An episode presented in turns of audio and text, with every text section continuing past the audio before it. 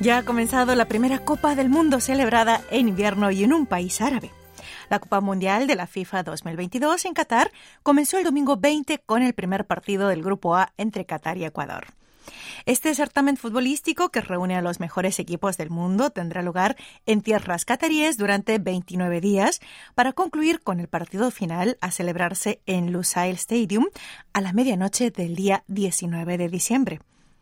Los 32 países que llegaron a la final se dividen en ocho grupos de cuatro países y después de la fase de grupos, el primero y segundo de cada grupo pasarán a octavos de final para continuar con las competiciones. Qatar, país anfitrión, es el único país que debuta en el escenario mundialista. En tanto, la selección de fútbol de Corea, dirigida por el entrenador Paulo Bento, compite contra Uruguay, Ghana y Portugal en el grupo H de la fase de grupos.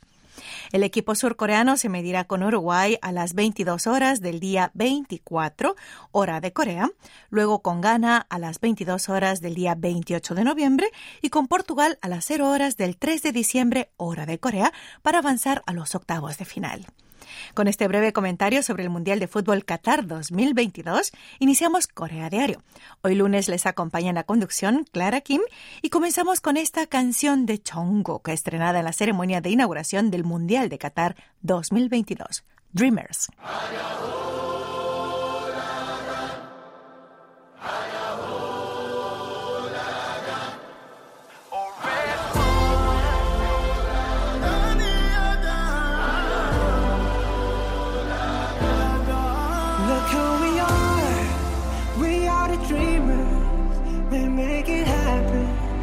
We believe it. Look who we are.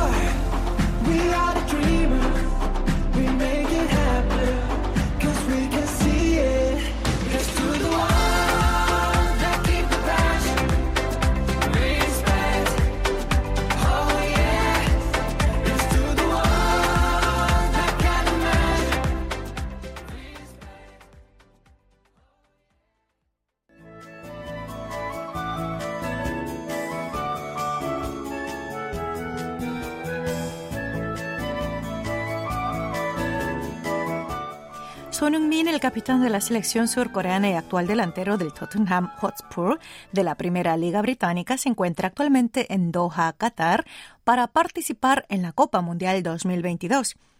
En realidad, este futbolista tuvo que someterse a una cirugía por fractura orbital debido a una seria lesión sufrida en la cara durante un partido.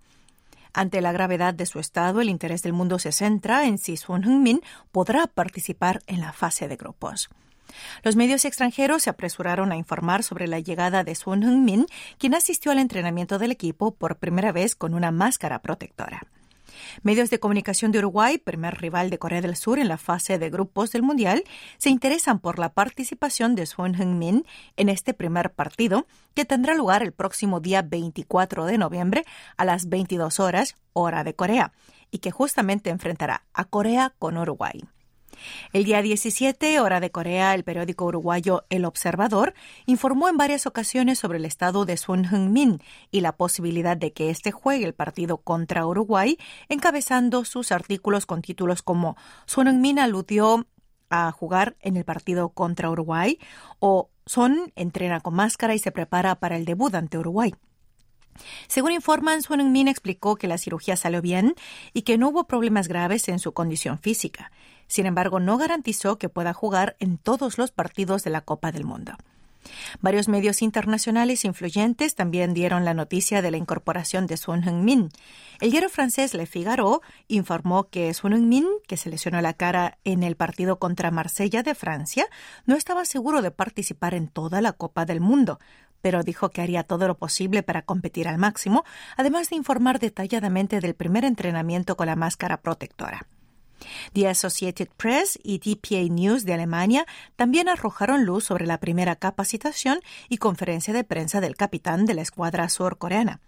La agencia de noticias Xinhua de China publicó un artículo separado con la mención que hizo Wu Wei, jugador del equipo de Shanghai y principal estrella de la selección nacional china, respecto al futbolista surcoreano, quien consideró a Son Heung-min como jugador clave que puede determinar el desempeño de Corea en esta Copa del Mundo. Son Heung-min participó en el entrenamiento de la selección nacional en el centro de entrenamiento Al Egla en Doha. La máscara negra que lleva fue creada por el club Tottenham y todavía no se sabe si jugará con máscara o no. Tras la cirugía, el delantero surcoreano intentó quitar importancia a su estado en las redes sociales y afirmó que aunque solo hubiera un por ciento de probabilidad de jugar con la selección nacional, seguiría adelante con firme voluntad.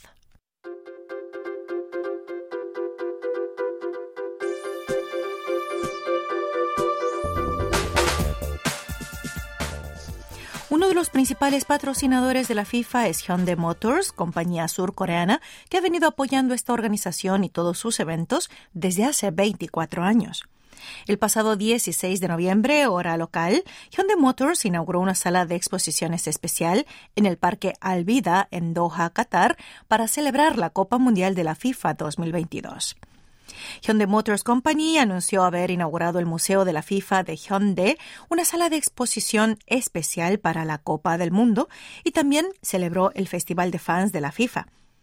A la ceremonia de apertura asistieron Kim On-soo, vicepresidente de Hyundai Motors India, Asia, Oriente Medio, también Park Ji-sung, ex capitán de la Selección Nacional de Fútbol de Corea, y medios de comunicación de todo el mundo.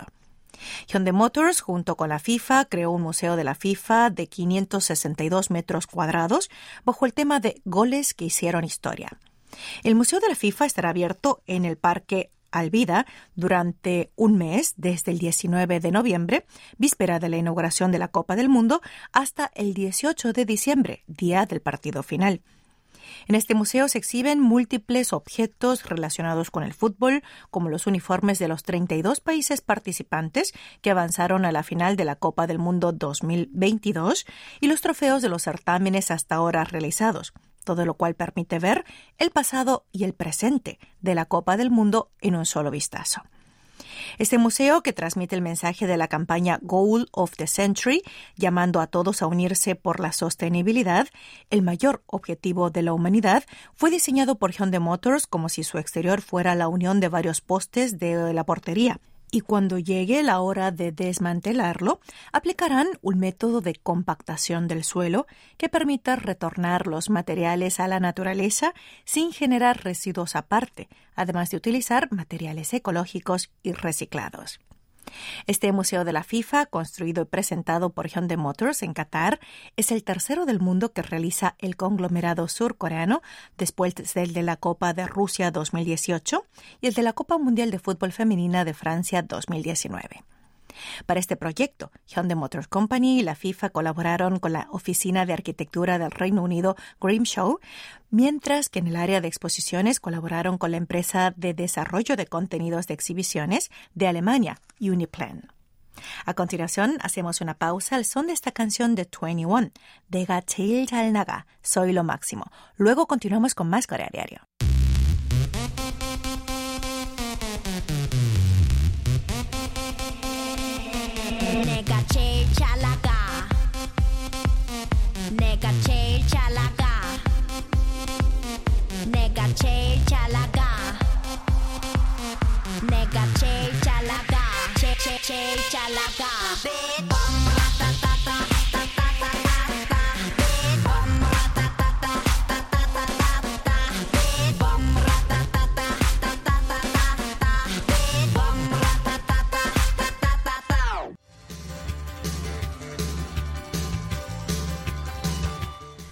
¿Qué pasa en Asia? Hola amigos, ¿qué tal? Soñacho les invita a conocer qué pasa en Asia, donde repasamos las noticias más comentadas de la semana en este continente. La fiesta mundial deportiva ha abierto su telón. La Copa del Mundo de Fútbol Qatar 2022 hace historia con varios récords. Es la primera vez en llevarse a cabo en invierno, la primera en un país árabe y la primera en 92 años de la historia del Mundial de Fútbol que el equipo anfitrión es derrotado en el partido inaugural. Así es, la selección nacional de Qatar, anfitriona de la primera copa en un país árabe, perdió este domingo por 2 a 0 ante Ecuador en el primer partido. El partido inaugural del Mundial FIFA Qatar 2022 fue seguido por 60.000 espectadores que acudieron al estadio Al Bayt al comenzar el torneo futbolístico.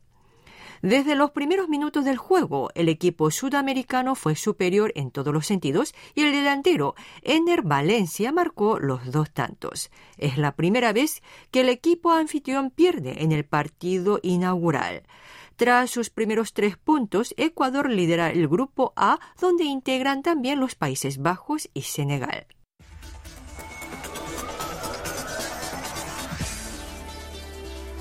Aunque no pertenece al ámbito del fútbol, Jungkook de BTS se ha convertido en una de las figuras más famosas de Qatar 2022 desde que su actuación en la ceremonia de apertura fuera confirmada el 12 de noviembre. Así, el 20 de noviembre, hora local, los ojos del mundo observaron al ídolo del K-pop que actuó en la ceremonia de inauguración del Mundial. Los miles de asistentes al estadio Al Bayt en Al-Khor corearon al ritmo de Dreamers, que el surcoreano interpretó junto con el qatarí Fahad al-Kubaisi. La presentación de Jungkook es un hito histórico, pues este integrante del BTS se ha convertido en el primer surcoreano y el primer asiático que actúa en la ceremonia de inauguración de la Copa del Mundo. Así, Jungkook se suma al listado de grandes artistas que han cantado en una copa, entre los que figuran Robbie Williams, Pitbull, Jennifer López o Shakira.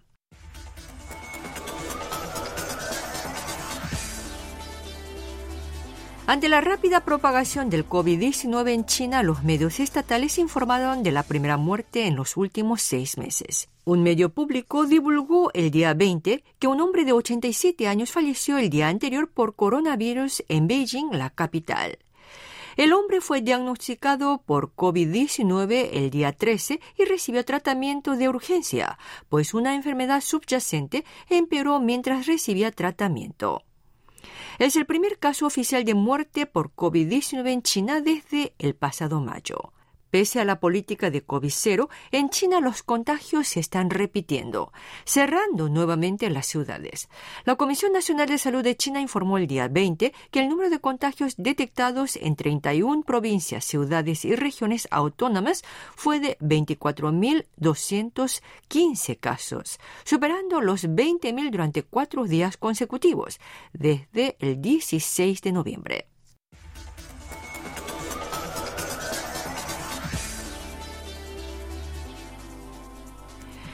El líder norcoreano Kim Jong-un mostró a su hija al mundo por primera vez el viernes 18. Las imágenes de un medio estatal norcoreano muestran a la hija del líder norcoreano con una chaqueta blanca acolchada y de la mano de su padre contemplando un misil. Pero los medios estatales no mencionaron el nombre de la hija, pese a que acompañó a su padre a supervisar el lanzamiento de un misil el viernes. Sobre la vida privada del líder se saben pocos detalles. Pero en 2013, el exjugador de baloncesto Dennis Rodman, que visitó Corea del Norte, comentó al diario británico The Guardian que Kim tenía un bebé llamado Chue. Dijo haber pasado tiempo con la familia de Kim, a quien se refirió como un buen padre, y también haber hablado con Rizol Chu, su esposa. Acaban de escuchar qué pasa en Asia, sigan con Corea diario.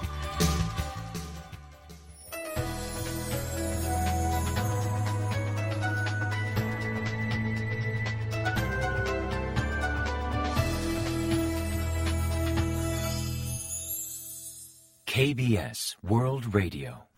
Están escuchando Corea a Diario. Hoy lunes 21 de noviembre les acompaña Clara Kim.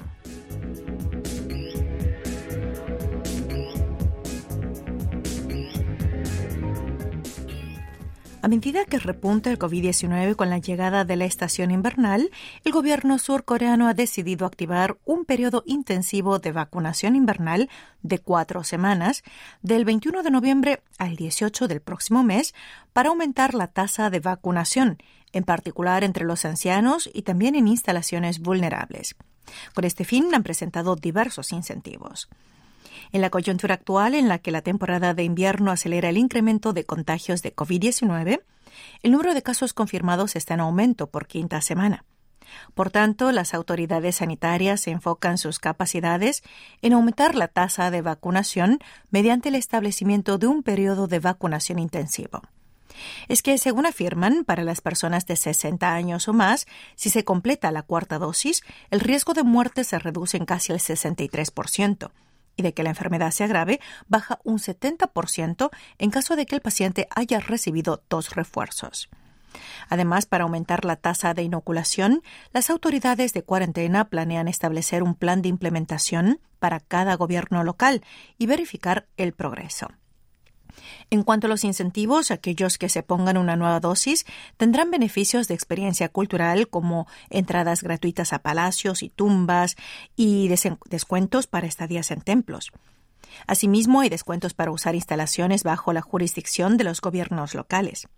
Por otra parte, para los gobiernos locales e instalaciones que presenten un alto índice de participación, ofrecen incentivos y recompensas.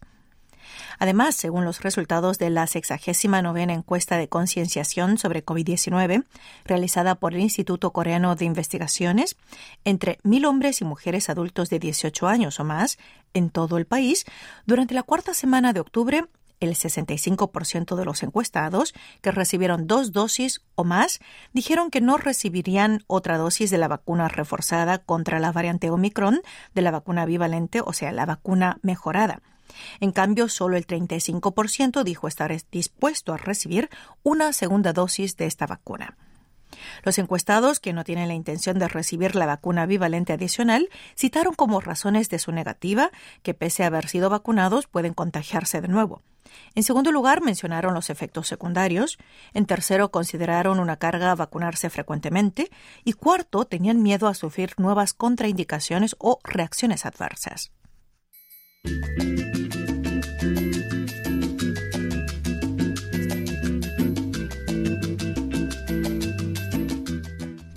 Una encuesta reciente revela que la mitad de los surcoreanos no piensa casarse. En cuanto al motivo por el que no consideran casarse, tres de cada diez mencionaron la falta de dinero como principal razón. Y siete de cada diez respondieron que es posible convivir sin estar casados. Y seis dijeron que las tareas del hogar deben repartirse de manera justa, pero solo dos lo llevan a la práctica en la vida real. La satisfacción con las relaciones familiares aumentó con respecto a hace dos años, pero disminuyó la satisfacción con la vida escolar. Según la encuesta social 2022 publicada por la Oficina Nacional de Estadísticas de Corea, el día 16 del corriente, la proporción de aquellos que piensan que deberían casarse fue del 50%, lo que representa 1,2 puntos porcentuales menos que hace dos años. El 43,2% dijo que le daba igual casarse o no, y el 3,6% dijo que no quería casarse en absoluto. Casi el 47% de las personas piensa que está bien no contraer matrimonio. En el caso de los hombres, más de la mitad, que es un 55,8%, respondió que debería casarse, mientras que solo el 44,3% de las mujeres respondió igual. Entre los solteros, casi el 37% de los hombres y el 22% de las mujeres respondieron que deberían casarse, ampliándose así la brecha entre hombres y mujeres. Asimismo, se observó una pronunciada diferencia según grupos de edades. El 29% de los adolescentes de 13 a 19 años de edad y casi el 72% de los mayores de 60 años pensaron que deben casarse. Entre las razones para no contraer nupcias, el 29% alegó la insuficiencia de fondos para el matrimonio, seguido por casi un 17% que aludió a la inestabilidad laboral, o sea, cuestiones de índole económica. Por géneros, los hombres mencionaron la inestabilidad de su situación laboral, seguido de la falta de dinero para casarse, y las mujeres dijeron que no sentían necesidad de casarse. Más del 65% pensó que un hombre y una mujer pueden vivir juntos sin estar casados, lo cual representa un aumento de 5,5 puntos porcentuales con respecto a hace dos años.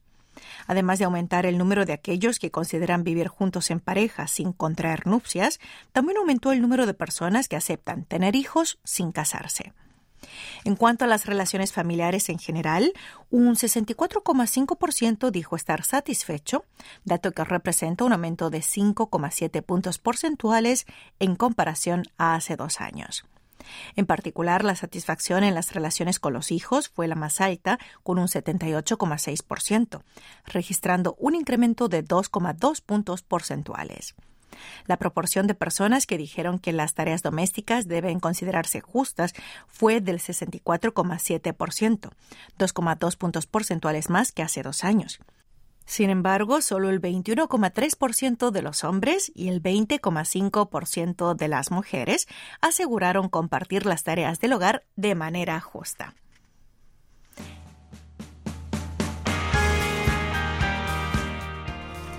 Bien, habiéndose iniciado el mayor evento futbolista del mundo que es la Copa del Mundo Qatar 2022, cerramos esta entrega de Corea Diario con esta canción de Love Holics cuyo título es Butterfly. Con esta alentamos a todos los futbolistas que participan en este evento. Hasta aquí estuvo con ustedes Clara Kim.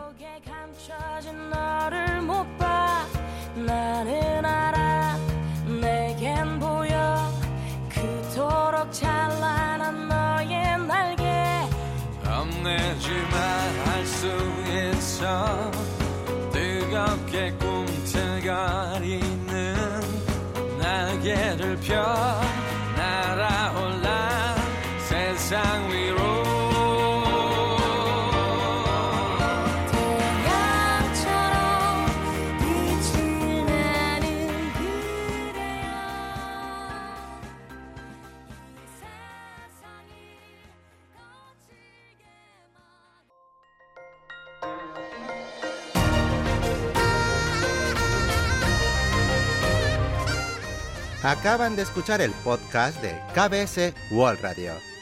Hay muchos más contenidos en wall.kbs.co.kr barra Spanish. Gracias por seguir en sintonía. KBS World Radio